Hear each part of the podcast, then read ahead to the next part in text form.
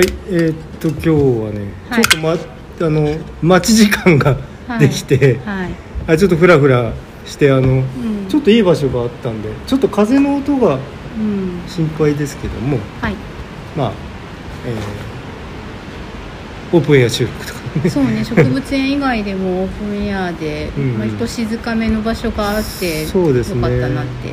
さっきまでいい声で鳥鳴いてたんだけど鳥始めたら消え鳴かないというね。まあ、また泣くんじゃないですか。えーあのーちょっとねあの興味のある映画がね。はい、でまあこれはちょっと一人で見るよりはっていうようなうん、感じの映画ですよねそうですね。うんさん、最近最後に見た映画って何ですか？新エヴァあ、行かれたんですね。ええエヴァはずっと見てらした見てないあ、そそれでも大丈夫なんですか？まあ、大丈夫っていうか本当は大丈夫じゃないんでしょうけど、はい、俺あのねあのあの新エヴァの前に3つあの新しい劇場版というのがあったんあ、ですよね進撃ってみんなが呼んでるやつ。あのねそれはね俺前のさ劇場版の焼き直しかなんかでそんなに見なくてもいいのかなと思ってその新エヴァだけ見に行ったんですよ。そしたらそれちゃんと踏まえてなくてダメだったみたいですね。そうでしたか。ええ。話がちょっとつながったでもまあ別に構わないんだけどね、うん。でもまあ見ていると、うん。その今いろんな番組さんとかええ。ネットで、はい。その感想会とかいネタバレありなし両方やってて、そこにこうああのことかって分かるのいいですよね。そうですね。ああ今日はちょっとあのガソリンを今補給しておりますけども。そう植物園ではできないんですよねこのビールをっていうのはそうそう。ねここはあのそういうところしていいところですからね。そうそうそう、うん、まあでも家族連れも多いし、はい。まあちょっとい移動するとこういうとこがあるっていいとこですよね。そうですね。車があってでうん。それで自分が運転手じゃなければ。そうそうそうですね。そうビールね飲むからには。うん、あこれなんかちょっと軽井沢浅間名水クリアっていうへえなんか地ビール系のやつはい。ブリュー割り軽井沢ブリュー割りうん。ちょっとあの独特の香りがするビールですね。はい。フルーティーな。はい。うん。まあそもう完全にノープランでこれから映画のことをその考えてたんで。はい。えっと内容っていうか、えっと何の映画って題名言っちゃっても大丈夫ですそうですね。はい。あのうんと。ストップモーションアニメーションですね。そうですそうです。あ僕あの久保もいくつか久保会もやらなくちゃいけませんけども、はい、うん、久保のやっぱりストップモーションアニメっていうのははい。あー最近見た中ではね、うん。あー素晴らしいなと思いましたけうんどもともとには俺ストップモーションアニメってねあのあれ NHK 教育でやったニャッキーっていう芋虫がね、うんニャッキうん、動くやつがすごい好きで、はいそれはどんな話なんですか？うん、いやなんかねその芋虫の日常ですね。日常？であのフィギュアなんかも結構あったりとかへして、えうん、あのちょうどあのーとうちのその家族のね、はい。あの状況に合わせてというか子供の人と一緒に見てたんですけど、うん、あじゃあお子さんが小さい時に見るような感じの？そう。あのなんていうのかな。まああのセリフが一切入らないのでね。あの「うんうんうん」みたいなさそういう系の,、はいあのはい。やつですから、なんかつい最近、うん。あのプイプイモルカーって。ああそうそうそうそうそうそう、う。ん、あれもセリフはなくって、うん。ただあのモモルモットがプクプク言ったり、うん。なんか涙涙がダラダラ出たりとか、うんうんうんなかなかね。うん。あれ人気あったんだと思うんだよね、うん。なんか私多分そこスコーンって抜けてうんて知らないんですよね、うん。まあだからあのほとんどえっ、とああいうのお母さんと一緒みたいなさ、うん。そういう教育系の幼児教育系うん、のうん。番組の中にあの何分か差し挟めるかその隙間にあのなんていうの3分ぐらいの番組があってみたいな感じだったんです、そうですね。スポストップモーションアニメって、ええ。そのすごく撮影に時間がかかりますよね。そうですね。一コマ一コマ撮影して。うん。だからその長いものって作れないことの方がきっと多くて。そうですよね。1本その3分とかええ。5分とか、まあ、せいぜい10分15分、うん、うん。で多分みんな知ってるっていうか有名なのが、うん、日本のではないんですけどあのピングーっていうペンギンのやつ、はいはいそれから、えーと「ウォーレスとグルーミット」っていう、はいはい。犬とうんうん。イギリスのおじさんのやつ、うんうんうん。でそれは、うん僕はちょっとね絵しか見たことないですけどね、そそっちのウォレスとグルーミットは確か、うん。えー、と劇場版があったはずなんですね。あそうですか。でうんと作ってる人が別に、あのチキンランとかっていう別のクレイアニメなんですけどそれも。劇場版のそのアニメーション作ってたり、なるほどね、うん、あだからなんだっけ、えークレイえっ、と題名が。えー今回見るやつええ。はジャンクヘッドあジャンクヘッドか。というやつで私も全然その予備知識がなくて、ええ。ちょっと印象的なあの広告ですよね。あのそのマシーンの。そうなんかその絵面だけ見てきて、その予告編の動画さえ見てないええ。状態なんですけど、ええ。あの昔のその「エイリアン」とか、ええ。あの映画はい。のなんかもによく似ている感じのキャラクターがいたりして、うんとちょっとこう画面上としてはちょっと暗めなそうダーク感じですよねな感じの、えだけどその R 指定みたいなものがかかってないので、そう。あのこれだから僕知らなくてはい、その鳥広さんにうん「これどうあのストップモーションアニメだからどうですか?」って言われた時にそうそう。あれこっちねこれちょっと見たらやられちゃう系じゃないです大丈夫ですか?」っつったら、ん。そうじゃないみたいです。ね多分ねでも見ないと分かんないんで、うんうんうん。見たらやられるかもしれなくああなるてほどね。そのパッケージ詐欺みたいなさ映画がいくつかあって、うん。ストップモーションではないんですけど、うん。例えばあのギレルモ・デルトロああさんっていう、えー、と人？映画作家さん？映画監督さんは、その日本がすごい好きなんですよ特撮とか昔の。えでその人が、うん、とそんなにその大ヒット作っていいう風になる前にうん。撮ってたようなうん。映画で「パンズ・ラビリンス」っていうのがあっへてー。それはそのパッケージの写真とか番宣というかその洗剤の写真が、えー、と34年生くらいの年頃の女の子が、うんこう綺麗な宮殿みたいな場所にドレスを着て立ってるみたいな映像で、まあ、見るからにファンタジーっていうかキラキラしてるんですけどもう見たらちょっとね立ち直れないくらいダークなんだ。ダークだったんですよね。あ騙されたとか思って。あるよねそれね、あとそのある程度覚悟してみたけどあの辛かったっていうんでだとそのテリー・ギリアムさんっていう作ええ。あの監督さんの作品は大抵そんな感じで、えドッとドッときて あ2回目がもう見れないみたいな感じだったり、うん。であとそのそうですねうん、全然違うけど「あうん。の沈黙」っていうあの遠藤周作の映画を、はい。あ作品をえ映画化したやつね。何年か前に。2回、うん、とリバイリバイバルしたやつね。最近の新しい方のやつも覚悟の上で見に行ったけどやっぱり大変だった、うん。まあ僕あれ小説がっつり読んじゃったんで、はい。ちょっととても映画見に行きになれないってう、いうん。であれ小説全部じゃなくても、えうん国語の教科書に、僕それ分からないんだよね、うん、あのその転ぶか転ばないかっていう、うん。転ぶ夜夜の話うん。が載ってたりする会社の国語の教科書があって、ええ。そのシーンだけはその夜が明けるまでにええ。彼は転ぶだろうっていうふうに、ええ。いうようなシーンだけは載っててそれくらいの予備知識しかなかったんですけど、そうね。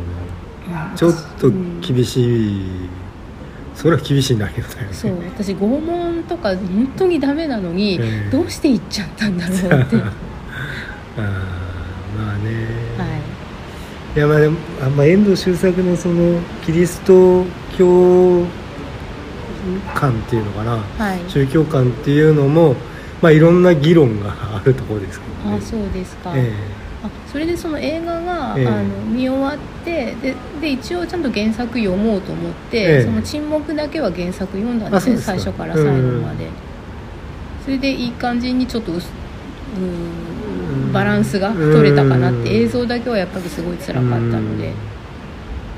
結構遠藤周作あれあの遠藤周作なんだとあの日本旧軍旧日本軍のはい。太平洋戦争時の、はい。えー人体実験の話ね。ああの数字で3文字のええ。あ遠藤周作ですよね。あどうでしたっけ？731部隊でしたっけ？あれもそうなんですか、確か。あ遠藤周作さんってあのお医者さんでした？えー、そうです。ね、えーうん。ドクトルマンボウ。あえそれ北あ森夫北森夫だなあのえー、ちょっと待って。北原森生とね今かぶっちゃってるのがあそうか北原あそう遠藤主さん関係ないですね。うん、コリアンの人では。うん。あそうそうそうそうあの 竹中狐竹中直人さんが真似してたですよね。確か遠藤主さん。あそうなんですか、えうえ。うん。ん、まあまあ全然関係ない話ですけど。まあキリスト教者なんですよね。はいはい、うん。自分がね。ええ。うん。であと長崎の問題とか、まあ、いろんな問題あれ含まれてるんで、うん。あのその沈黙の方は、はいでその沈黙の映画にええ。出てきた宣教師さん2人いて、ええ。その2人のうちの、えー、とメインじゃない方の、うん。えー、と宣教師さんはいの役の人が確かあの「スター・ウォーズ」の新しいやつであそうなんだ。あのカイロ・レンやってる人だと思いあます。そう。うん、知らなかったわ。え。結構なんかあの役者さん好きなんですよね私。なんかいいなって思ったらあなんかあの人だってなって。えうんうん。いろんななんかねが脱獄ものみたいなやつの映画にも出てたし。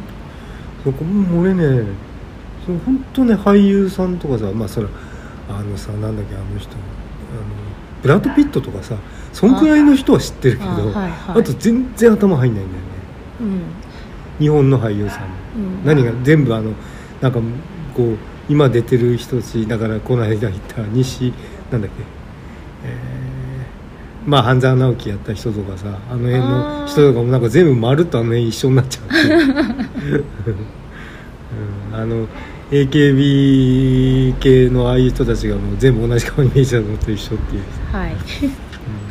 残念な残念な親父になりましたけどね、うん。まあ、同世代の人しか見分けがつかないっていうのと似てるのかもしれうない、んそうだね、うん。いやそうさ全然、まあ、もうノープランなんでもいいんだけどはい、もう最近のねもうポップスとかもね全然ダメなの。俺もう受け入れられない。うん、どどんなに流行ってても。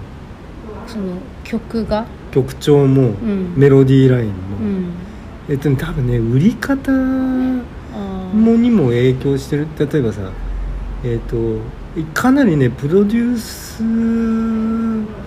サーの意向っていうかさレコード会社の意向というか、うん。アニメーションの意向というか なんかそういうタイアップの意向とかさうん。なんかまるっとねなんか押し付けがましいっていうかさ。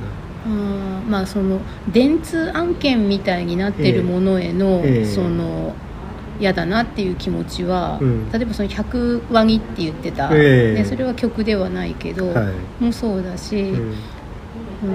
あとね、うん、あのノートっていう週ねあの,、はいはい。あのサービスありますよね。ね。ブログ記事とか売るやつ、あそこで、えー、とホームレスの人について、えー、となんかやったのが一回炎上してでつい最近あの大阪のうん。西成地区っていうんですか、あそこにその女性のライターさんが行って、うん日過ごしてっていうのをこううん。エッセイ的に書いたやつが実は電通からの PR 案件でやった仕事だっていうことを最初そのあんまり言わずに書いたらしくって、うん。でそれが、うん、やっぱりそのホームレスの人の取材の時と同じようにうん。炎上しちゃってて、うん。だからそそういあれうの昔なかなかね、はい。あの辺えっ、とまあそのほら個人的なその感想みたいなのはそれ大丈夫なんだけど、はい、えっと小説とかその文章とか、うん、そういうのはもう非常に難しかったんですよね。そうそうそう。あのうんとまあ僕たちが見たあのほらえっ、と途上のあはい。えっ、と精肉店の話。はい、うん、ああれはまあドキュメンタほぼドキュメンタリーですけれども、で本当に密着取材でね、うん。であのああいった話ってさ必ずそのやっぱ差別問題とね、うん。あの結びついてるんで、はい。うんとなかなか触れにくいところがあったんです。でもそれがなんかやっぱりこういうネット時代みたいになってきちゃうと、はい。目に触れやすくなってくるというねその表現したもの。を、そうですね、うん、でそうなるとまあ、うん。まあ噛みつく方もみんな噛みついてきますからね。であと一般の人がうんやっぱりそれにこう油に火に油を注ぐっていう状態になっちゃうので、はい。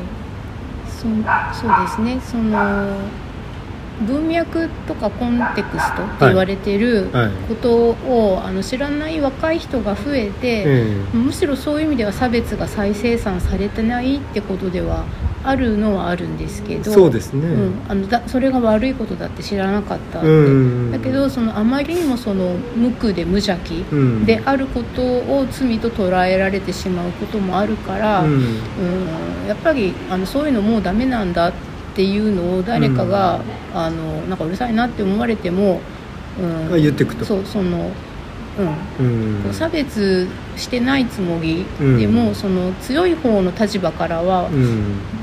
その感じられないようなうん。こととかもあるので、ううん。んだからなんかね言葉もできてるんですよね。そのスラムツーギズムとか。ああそうなんだ、うん。そうね。まあいやでも昔からさ、まあ、西成地区もそうだけど、うん。まあ、山谷のね、ん。あのまあ、東京にもね山谷地区っていうのがあはいって、はいドヤ街。うん。あのまあいろいろレルポンっていうのは出ましたけどもね。結局その強者の論議でしか書かれていないっていうことが、うん、うんこう一日本当に困ったこともない人が、うん。そこに入って無邪気にそこの人情っていうものを消費するっていうスタイルだったり、うん。それから、まあ、これはその本当に昔から、うん。そのインドとか、うん。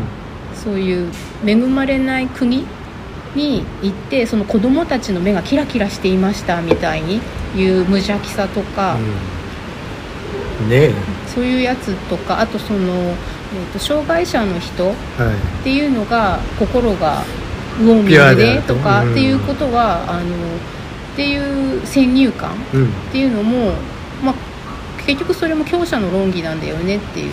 うんうんうん。そうだね。だうん。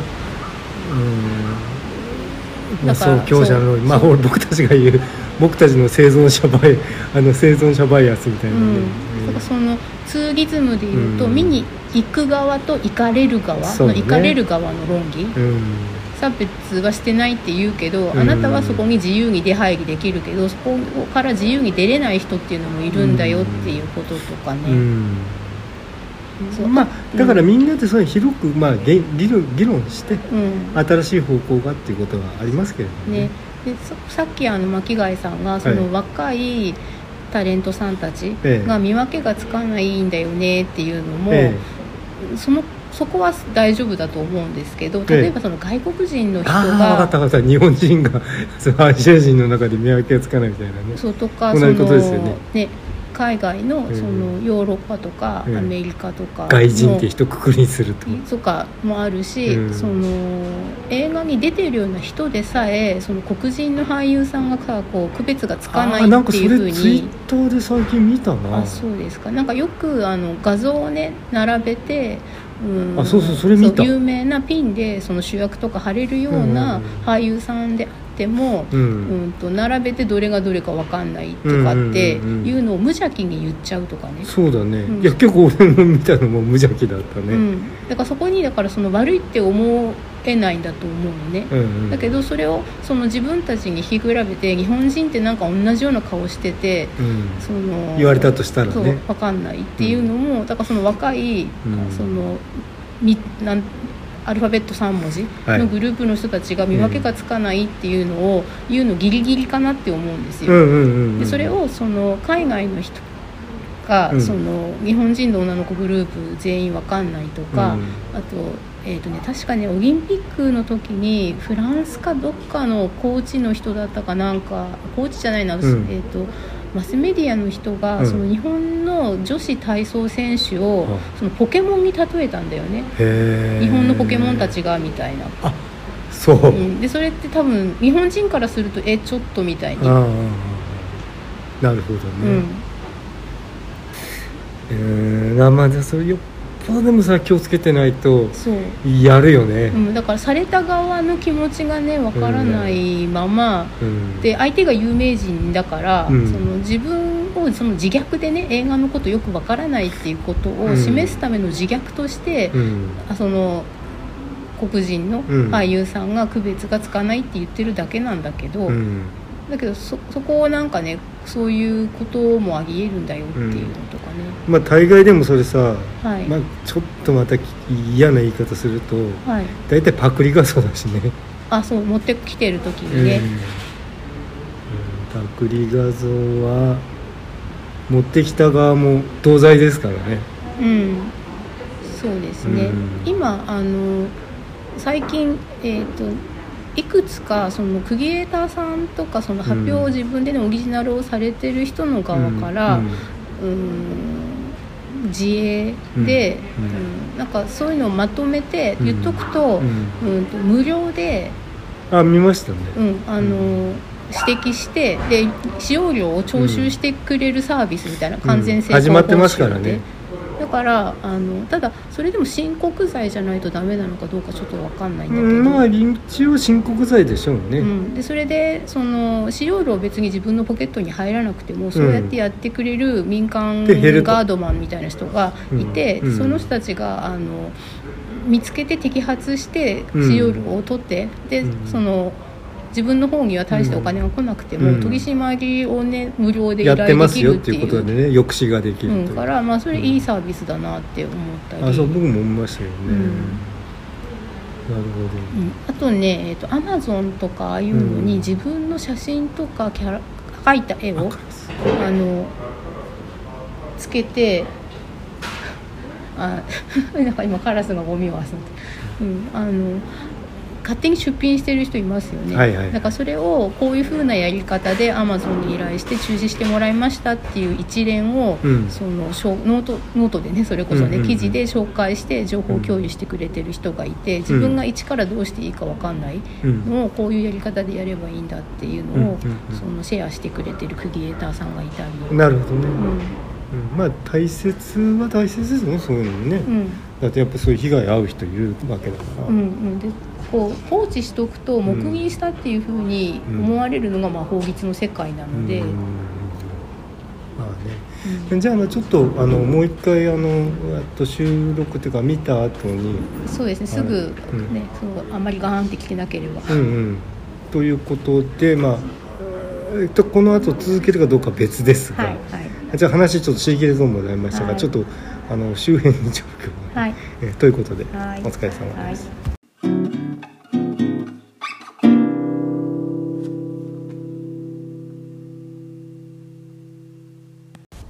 はい、えーっと見てまいりましたがね、はい。えーっとまあちょっとガツッとネタバレが 起きかねませんのでというか、まあ、気にせず話しますえので、ーあのえーっとなんだっけ、えージャンクヘッド。はい。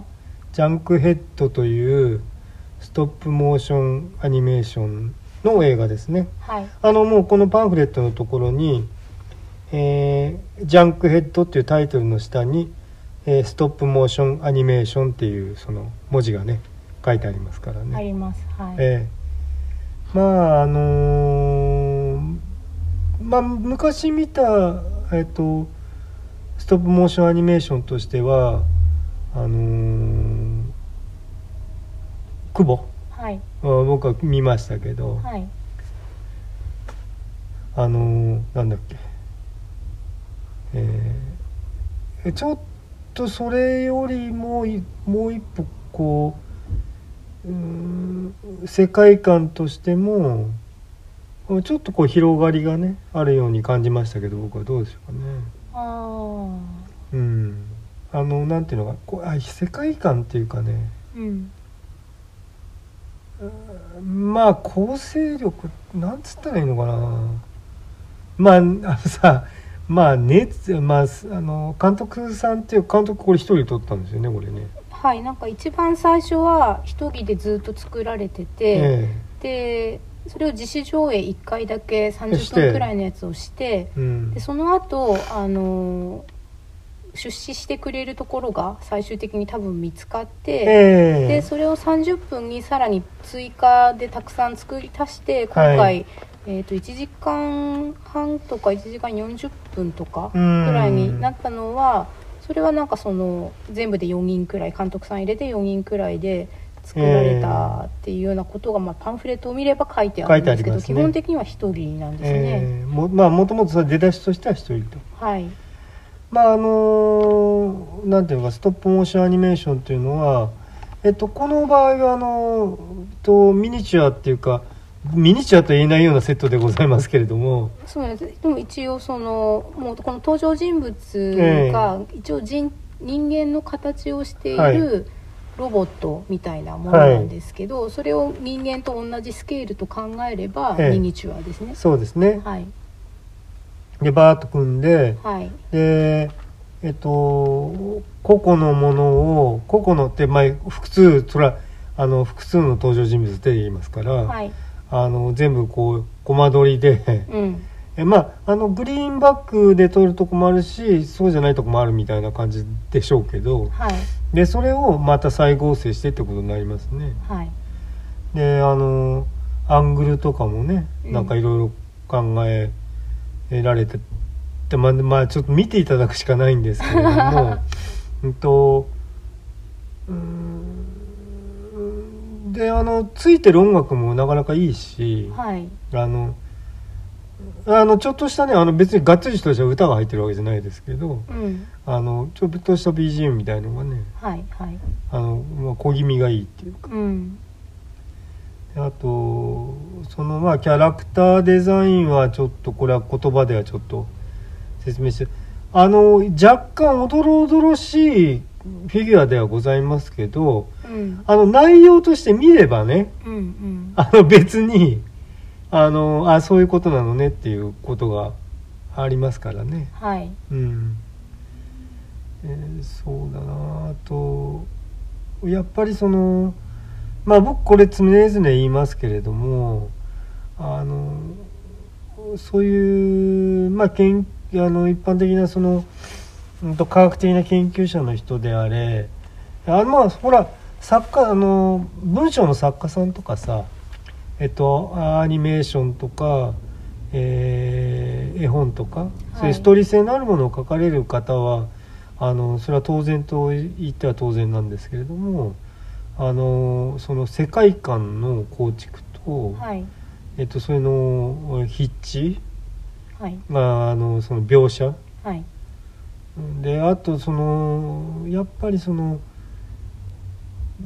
天才的なその人の特徴としてやっぱりその、えー、とガミがあるっていうの？ユーモラスであるってこと、はいはい。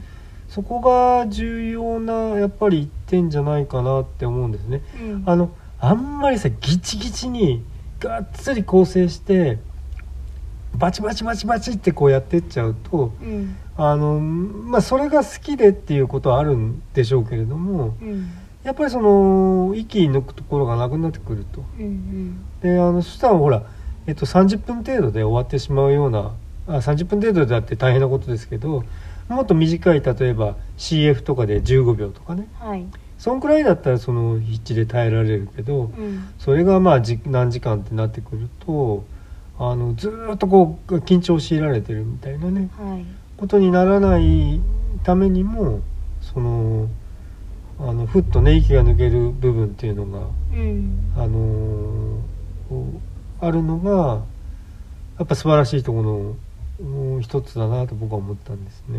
そうですね。えっ、とうんあの小説であれば一、はい。人の作家さんがそのね最初から最後まで全部書いて、えそれでそこで展開される世界とかにまあ入り込んで楽しむっていうえことがあって、ええ。でまあし小説でまあ一人で書かれてる人の場合登場人物は書き分けるけど基本的に全部その人がえね。そうですね。よっぽどじゃない限りそれは自分の頭の中で構成したものですからそう。でね。それであの映像の作品で、そのストップモーションアニメはい。っていうものをあの作るっていうと今巻貝さんが言ったみたいに、まあ、3分とか5分とか、ええ。まあ、長くて30分えくらいをその一人で作られてっていう作品はあるんですけえど、はいなんかそれをその映画の尺にえした時に見ていてこう結局一人の人が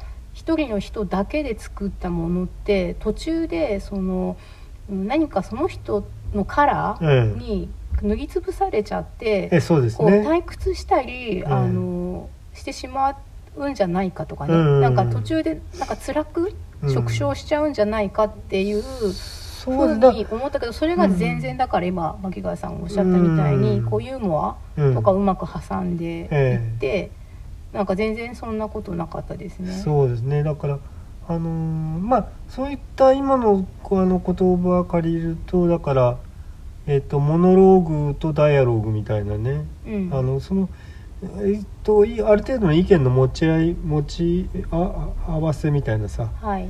持ち寄りうん。みたいなのもやっぱりうんとまあそのさ一人でやった方が早いやっていう人もいるでしょうけれども、はい。あのちょっとしたアイデアがねうん。自分じゃ思いつかないようなあと歌詞。歌詞なミスね。はい。ここちょっとあれえっとこの後設定合わないんじゃないのかなってこういうシーン入れちゃうとみたいなうんうね、ん。そういう意見とか、はい。でこのキャラだけちょっと浮き上がってませんか？みたいあーな世界観が。はいっていうようなこともまあまままあるとは思うんですよね。うんだからそれは本当なかなか自分ではその完全には自分の作品に対してあの客観視することはなかなか難しいし、うんあのえっと出てからの評価を見ればね、うん。ああそうだったのかってその作者の方も思うことあるとは思うんですけれどもうん。作ってる最中はさ、うんうん。まあいくらプロデューサーだなんだとかその周りにいたとしても、はいまあなかなかね。そうですね。あとこうすごくこれ長い時間をかけてええ。作ってる作品なので、ええ。うん監督さんっていうか作り手さんええ。の自身にその時間が実時間流れていて、えで一番最初に作ったところと最後の方に作ったところでえはい、こう全体のクオリティにでもばらつきがないっていうのもすごいなって。ああまあでそれは圧倒的にやっぱこだわってる感じがあるんでしょうね。まあ、もちろんポストプロダクションでええ。調整はしてるんだとしても、そのセットとかその、えーとまあ、人形ですね。はい。がなんかどれが最初の方に作ったやつでどれが最後の頃に作ったやつでっていう流れが全然わからないくらいええ。圧倒的なまま最初から最後まででしたね。そうですね。あとほらあのーまあその動きとかセリフとかでそのあのユーモラスなところっていうだけではなくもうそのフィギュア単体としてさちょっと出てきた瞬間に あのクスッとなっちゃうっていうのがあり、はいはい。あのなんていうのああいうのほら怖いんだけど、うん。なんか笑っちゃうっていうね、うん、多分その縦横比みたいな感じとかああそうそう微妙にずれてんだちょっとなんかずんぐりむっくりしてるんですよね、どれもこれもね、ええ。だからそこであのすごく怖いフィギュアも出てくるんだけどその怖いやつであっても、うん、私あのカンブリアモンスターって言葉がありますけど、はいはいありますあります。のカンブリア紀のさ、ね。化石に出てくるあうんとあデフォルメしたやつね。そうあれ何でしたっけ？あのアノマノカリスとかじゃなくてあのああわかりますわかります。僕が言ってあなたが言おうとしてることわかんないけど僕の中出てきませんけどね、はい、どあのどっちが上か下か分わかんないみたいなやつとか、うん。そまあ、全然映画の基本的な設定のことを何も言ってないままもうかれこれ喋ってるんですけど、はい、どこまで喋っていいのかっていうのはネカバレありだとしても、えーそうまあ難しいとこはありますけどね、うん。まあ、一応その公式の、うん、とホあーームページあのそうですね。にちょこっと書いてある、広告としてねで言えばなんかその人間うん。っていう、まあ、地球っていう設定かどうかもこれまあわからないですけど、ええ。一応人間がいてえで人間があの、まあ、環境を汚染して、えうん。が住めなくなっちゃって、うん。でそれでうーんだけど、えー、と人間はでもなんか自分改変することで、え。えー、と死ななくなったっていうふうえに、はいはいはい、うん、で代わりに生殖能力を失ったってそうですね、うん。でそれでその、えー、と人間の数が減っちゃって、ええ。それでその汚染された世界で、その労働力として使うために、うん。その家畜みたいなじ生物を作って、はい。でその生物がなんか地下で勝手になんかその増えて、はいはいはい独自の生態系をなんか作っちゃってるみたいで、えでそれでその生物を研究することで、人間にもう一度生殖能力を取り戻せるんじゃないかっていうことで、はい。その人間の中の男の人かな、ええ。が一人その、えー、と調査をしに行くっていう設定なんですね。でそれで調査をしに行ったその地下の世界で繰り広げられることっていうえのが一応基本的な設定ですねこえれ。ええ。はい、そうだよねまああの今のだからそれはあの、うん、とストーリー的なネタバレになってますけれども、はい、それはあの一応公式ホームページ上に出てる内容ですので、一ね、応そこまでは出てたと思います。ええ。そんなにえっ、ーんまあそこはだから例えば見る前に僕もそこは見ましたから、うん。あのーまあだからそのをやっぱり映画を見るとうん全然違いますねっていうね。ね。えーとかっていうのがねまず最初ね、うん。ありますし、えそうですね。なんか今まででも私見てきた自分が好きな作品のえ好きなものがその造形的なものとかが全部入ってる感じがして、ええそうですね、うん、だからこれを上げることがまあネタバレになっちゃうんだけど例えばその「エイリアンはい」の12345はいとそれから、えーと「エイリアン VS プレデター」はいはいはいはい。それから、えー、とくしくもなんか見る前にあの話してた部分であのギレルモ・デル監督の「パンズ・ラビギンスはい、」も入ってたし、うん、秋谷さんなんかあります？えー、っとねあのねあのねちょっと子供のね造形みたいのがあのやっぱ宮崎アニメみたいののその赤ちゃんの描き方みたいのにもちょっとあーなるほど。うん、近いとこあったかなとかいう気もします、うん。あのなんかなんつうのお尻の可愛らしさとかあプリント、うんあーあそうかそういうディティールとかまではあんまり見てなかったな、うんであとそのセットの、えええー、とこう何かが壊れかけてる時とかうんのあのこうみんなでわーって大変大変でこう操作してる感じが、はいはい。ラピュタとかね。ああそうだよね、うん。であとほら俺ね「進撃の巨人」なんかも、はい。なんか意外と思いましたけどあねそうなんですよ「進撃」はその漫画を10巻か15巻くらいまでしか読んだことがないので、ええ。うん。僕はアニメーションしか見てないあんで、はい。そのアニメとの感じっていうのうんまあ、あと寄生獣ですね。がああそうだね、ん。あまあクリーチャー。な感じ、ええ。まあちょっとぶっ飛んでもううんなんていうの放心しましたけどうね、ん。ああと全然その外れた地点に1個ポンって出てくるのが、ええ。ー、と漫画なんですけど、ええ。すごく古い漫画家さんで、ええ。もう最近新作は書いてらっしゃらないのかもしれないんですけど、はい柴田正宏ってご存知えいやです全然知からないです。えっ、とあの「花と夢」っていう少女漫画誌があって、はい。でそこに、えー赤い牙」とかねえ「ブルーソネット」とかー、、え。うんえ SF ですか？SF っぽい設定なんですよ、はい。でもで男性の漫画家なんだけど、ええ。そのそうやって白戦車はい。系列のはいはいはい。いろんなであと青年誌にも書いていて、えでそれでやっぱ SF の設定で「ええ。ラブシンクロイド」っていう漫画があってそれはその地球にいる男の子のえ精神っていうか、中身がある別の星うん。のうんと別のボディにだからアバターみたいな感じですね、ええ。に入り込んじゃってそこでその、うん、ラブコメディでもありあの SF ででもあると。っていうようなドタバタをやるっていうええのに出てくるクギーチャーがなんかい今回見たあのこのジャンクヘッドのええ。クギーチャーでこうガバーってなるやつあれとなんか割と似てるんですよね。ええ。なんかさ、はい。小動物みたいなのもささ見ようによっちゃ気持ち悪いっちゃ気持ち悪いんだけど、うんユーモラスなんだよね。あなんかヤモリみたいのが出たとか思いましたもんね。うん。そうそうそう。ああとねあそうそう。なんかなんか思い出したっていうとねあの貞子ね。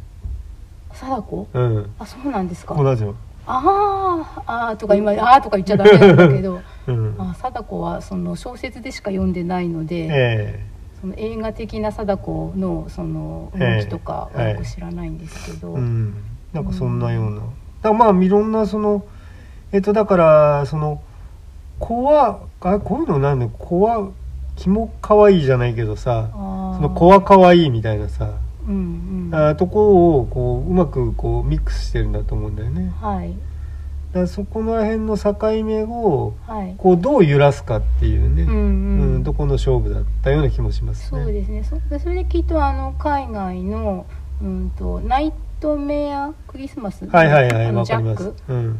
とかもうそんな感じ？アダムスファミリーとか、ね、そうですね。あのううんんだけどそれよりもっと,、うん、となんで廃墟とかすうん。あの工場はい。とかの描写に近くて、えでそれでもう黒とクギーム色のツートンしかないようなええところにあの赤がすごい印象的に使われるシーンがあるっていうイメージでしたね。えであのそうだなあの広角なんかのあれにもちょっと近い感じもなんかしたとシーンもありましたね。だからいろんなものが混ざってそんだよう地上ねの人間社会のシーンは口角をちょっと思い出すような、うん。だからそういう自分がと通ってきた好きなあの、うん、とそれエッセンスがエッねセンスが全部入ってて、ううん。ん。まああのほら普通の実写の映画化の撮られる方でもそのそういうのオマージュっていうの？あその昔の作品の、うん。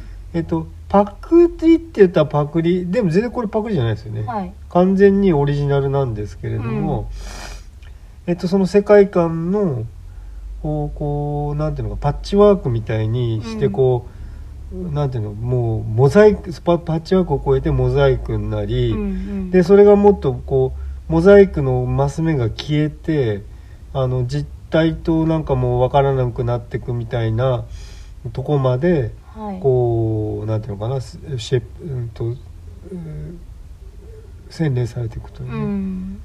うんまあでもさなな熱狂だよね。そうですね。もう一作られてる人の。回もう一回いつ見ようかなとか思ってますもんね。私すでに。ああそうこれは本当なんかなんか僕もまあもちろんなんかディスクとか出ればね、はい、はい、うん、とあとなんかメイキングとかさ、うん。もうやっぱ見てみたいし。そうですねそうあのこれパンフレットが、はい。あの買おうかなって思った時にええ。他の映画のパンフレットが700800円、ええ。なのにこのパンフレット2倍くらいの値そうで段して、すねちょっと躊躇したんですけどでも立派な冊子になってますそうね絶対これあの設定資料集みたいのがすごくたくさん載ってるので、えしばらくメイキング本が出ないとすればこれ絶対買うべきですね。えそうですね。まあ非常にあの緻密にあのこのパンフレットは構成されてますね、はい、ディテールがね。うん、これ絶対買ったらいいと思います、うん。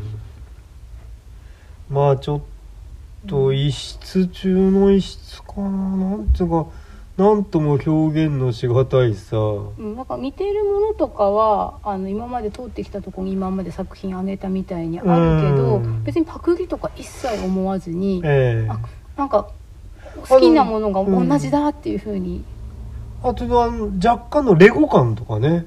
あそうですね、うん。うんうんうんああとその、うんと、私動かしてないからわかんないんですけど「アモンガス」今みんながやってるはいはいはいはい。あれにもちょっとなんかあのずんぐりむっくり感が似てたり。あそうですか。そのあのキャラクターの、うん、えでその廃墟とかこうメカメカしい感じなんだけど、うん。でもすごいオーガニックなんですよね。ー、あそうなんだろう有機っぽい。ってねいううん。ああ勇気っぽいよね。うん。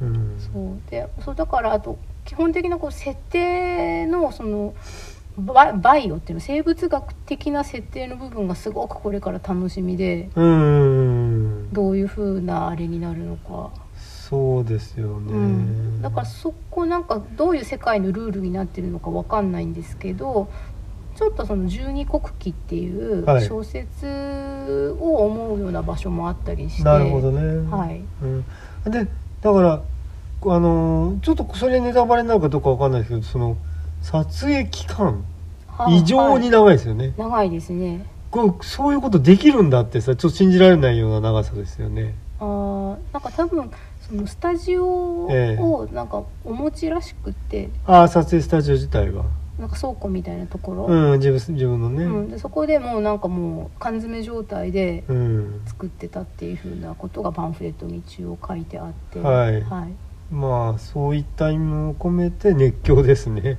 うん。なんだからさはい。む何のためにっていうんじゃないのよ。俺多分自分のためっていうかさ、うん。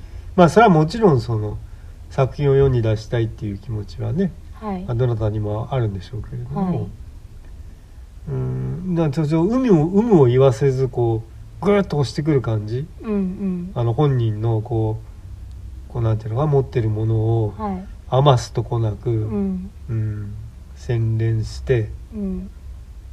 そのこれもう本当にあの新しい一ジャンルカルトの達成だと思うんですよね、はいはい。永久に言われ続ける作品になるっていうの。ああそうですね。あの、うん過去あこれがあったからっていうね。そうそう。だからあのブレードランナーっていうふうはいはい。に言うのがなんかすごいカルト的な人気になって、ええ。あれもこれもそのブレードランナーが始まりでこのなんでサイ,、ええ。サイバーパンクっていうんですかああいうのはいはいはい。ってなったけどこれはこのジャンクヘッドっていうので、えもう一大カルトになるような気がしますえね。そうですね、うん。それだけのだからこれもっとさ、うん、盛り上がってもいいよ盛り上がってほしいですよね。ええ。てか盛り上がればその次の作品がね早くできるんじゃないかなって思う予算的なものがやっぱ獲得のしやすさがあるでしょうからね、うん。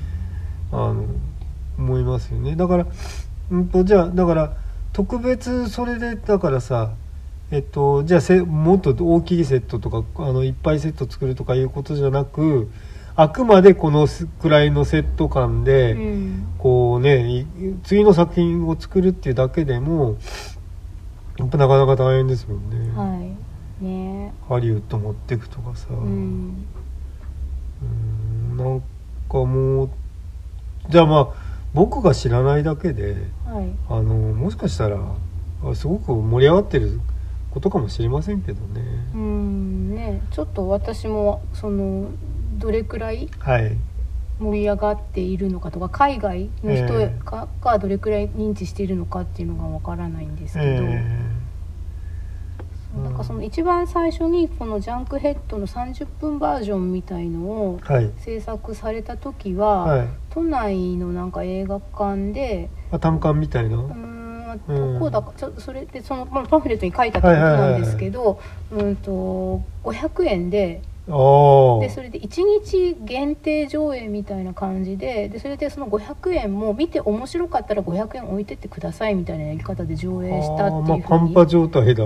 うん、でそれで、うん、とその後、うんクラウドファンディングとかもやったりしたんだけどあんまりうまくいかなくって。うん。でその作品とかをだから YouTube に置いてあやったらなんかハリウッドから逆に逆指名されたらしくて。でしょうね、うん。そしたらなんかあのそういう資本うんのあのあれだと自分が作りあたいように作らせてもらえないっていう悪いイメージがあるからっていうので、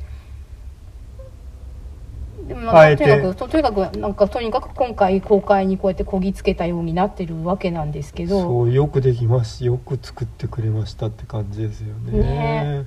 だから一応歴史的瞬間みたいにねでしょうね。言われてるわけですけど、あのだからその唯一無二感っていうのがすごくこう感じますよね。そうですよね。これは今までこう。ちょっとで今こう造形の話ばっかりしてますけど、ええ。いやストーリーが熱いんですよね。そうなんですよね。登場人物がね、ええまあそこら辺はちょっと本当のガチネタバレになっちゃうんで、うん、そこは本当に言わないですけど、ええ言わないだからここういうのってその、うん、セットとかお人形のそのね、作り込みがはなんかすごくこうマニアの心に刺さるというかい、え。美美美術が好きな人にあそうですね。とかサブカル好きな人に刺さるっていうのはその通りなんですけど、そうじゃなくて普通にストーリーがいい、えそうですね。うん、登場人物すごい大好きになっちゃう、うんそうですね。一つ一つあのどのキャラクターにもあの 愛着が湧くタイプですね。そうだからでしかもあの前半はそうでもないんですよねそうそうそこれどうなっちゃうのかなとかって、う謎だらけでね、うん、それでだんだん後半になっていくとそれぞれのキャラクターがあれ？絡み出すと。そうなんか、うん。でうんといわゆる人間味みたいなものがどんどん出てきて、はい。はい。はい。うんそうだね。ね。すごい胸熱な展開があり。うん。ね。まあちょっとびっくりな感じでしたね。うんうん。まあえっ、とさっき30分ぐらい撮ったんだっけ多分。ああじゃあちょっとまたなんか1時間超えになっちゃうんで。はい、毎回毎回もう超ロングランで。うんまあ別に構ったことじゃないんですけど、うん、まあ今回はね、はい。あのネタバレジャンクヘッドっていうことでね、はいはい。あのまあね。タイトルっていうかあのあなんだっけ。